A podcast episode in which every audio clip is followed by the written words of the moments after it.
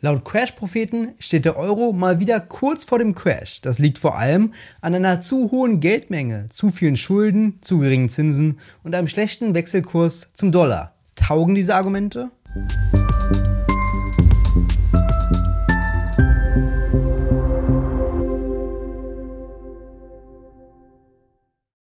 Und damit hallo und herzlich willkommen zu den Wirtschaftsfragen. Mein Name ist Lukas Scholle und heute sehen wir uns an, wo diese Erzählung von den Crash-Propheten hapert und was für Probleme der Euro vielleicht tatsächlich hat. Die Märkte liegen ja immer richtig bei, mit ihren Preiseinschätzungen, das wissen wir. Die Märkte liegen immer richtig und die Notenbanken dürfen nie was dagegen, zu tun, äh, dagegen tun. Dazu muss man sich auch mal die Schweiz angucken. Warum hat die Schweiz so viel Geldmenge produziert in den letzten Jahren? Weil sie permanent gegen die Märkte gearbeitet hat. Denn die Märkte hätten den Schweizer Franken schon vor zehn Jahren auf die Parität zum Euro gebracht. Und das wollte die Zentralbank vermeiden. Die Zentralbank hat sich gegen die Märkte gestellt. Ja, genau das brauchen wir jetzt in Europa. Die Zentralbank muss sich gegen die Märkte stellen, gegen diese verrückten Märkte, die überhaupt nicht wissen, was Sache ist. Das war Heiner Flassbeck, einer der bedeutendsten Ökonomen in Deutschland.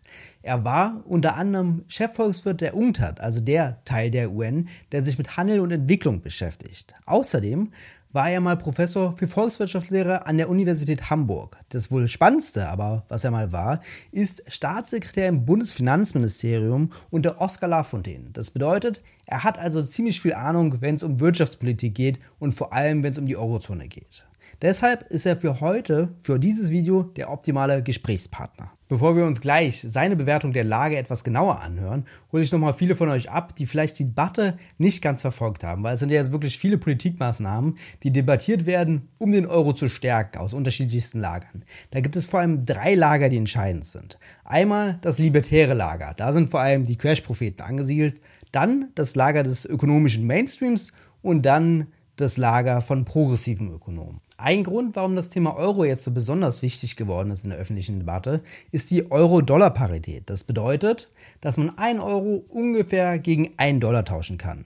Das gab es nämlich seit 20 Jahren nicht mehr und hat dafür gesorgt, dass viele Crash-Propheten sich zur, zu Wort geäußert haben und sagten, der Euro ist eine Weichwährung oder der Euro ist die italienische Lira 2.0.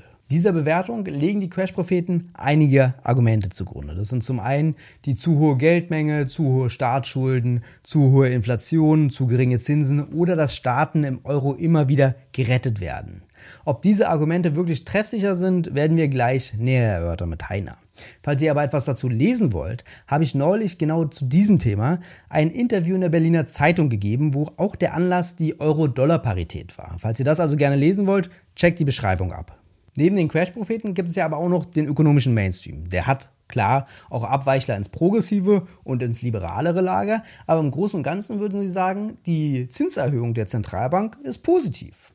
Wie diese allerdings die Energiepreise wirklich senken soll, also eine angebotsseitige Inflation, diese Erklärung, die bleiben sie leider schuldig. Worin sich dieser ökonomische Mainstream aber unterscheidet, mit den Abweichlern ist vor allem die weitere Staatsverschuldung. Die Progressiveren würden sagen, ja, wir können noch ein paar weitere Schulden machen und die Liberaleren würden sagen, ah, Schuldenbremse im kommenden Jahr ist keine schlechte Idee, um die Inflation nicht weiter anzuheizen.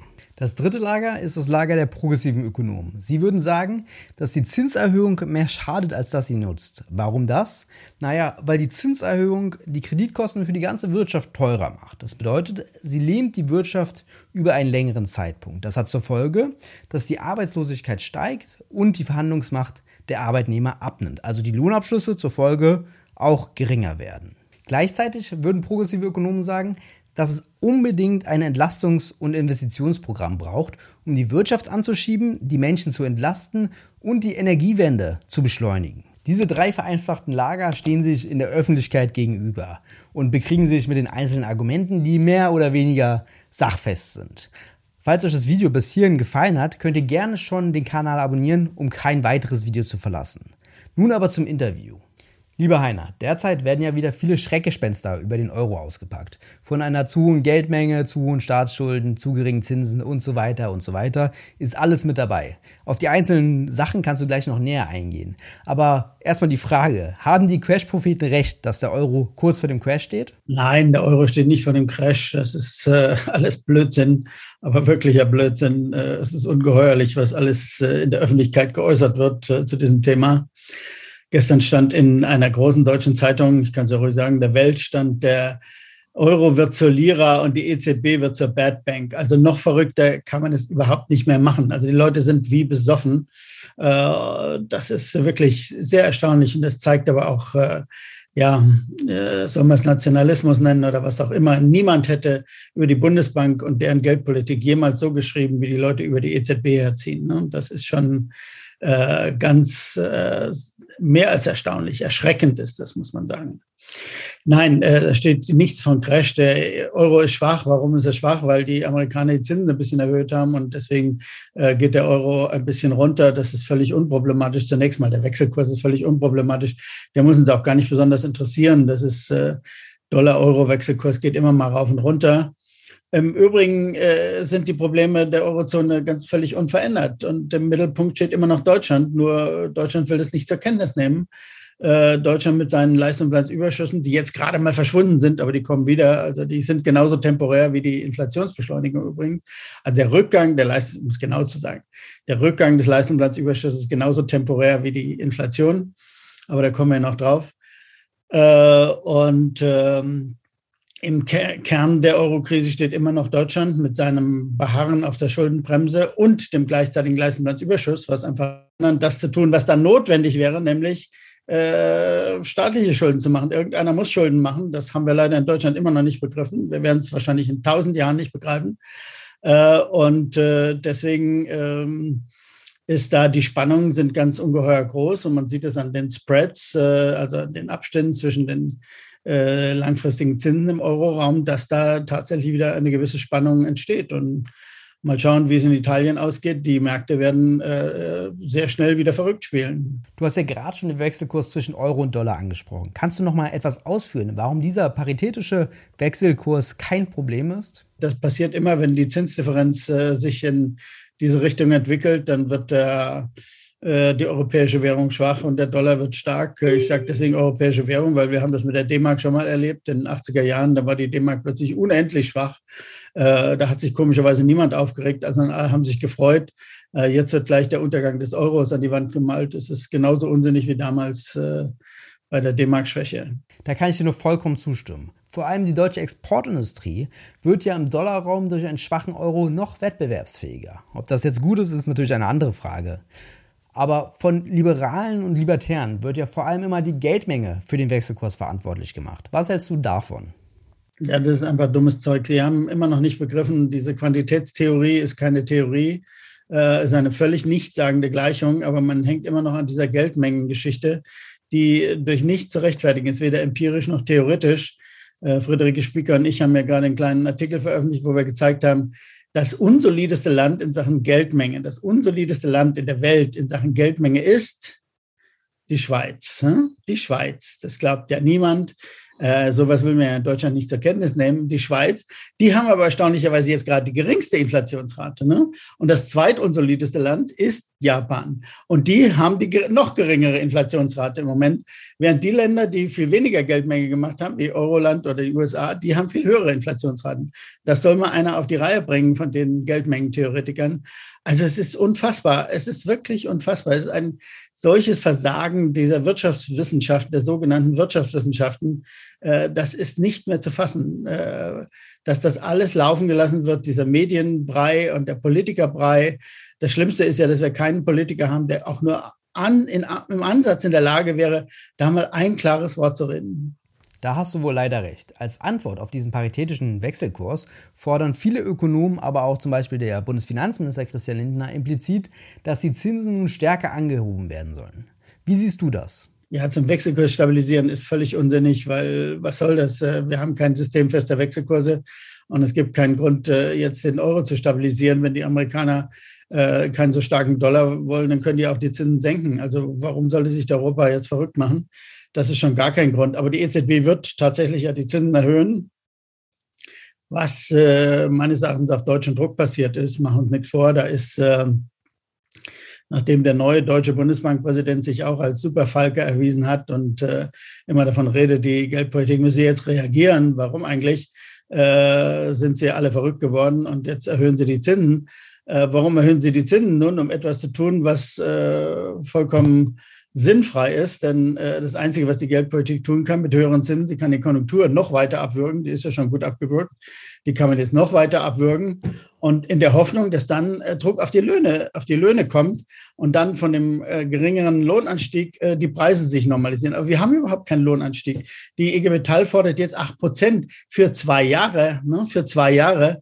Das ist lächerlich wenig. Da kommen am Ende drei Prozent raus. Also nicht mal das kriegt man in Deutschland in der Öffentlichkeit auf die Reihe. Das ist eine Forderung für zwei Jahre ist. Der Hoffmann hat es jetzt schon dreimal gesagt. Es ist für zwei Jahre, Leute.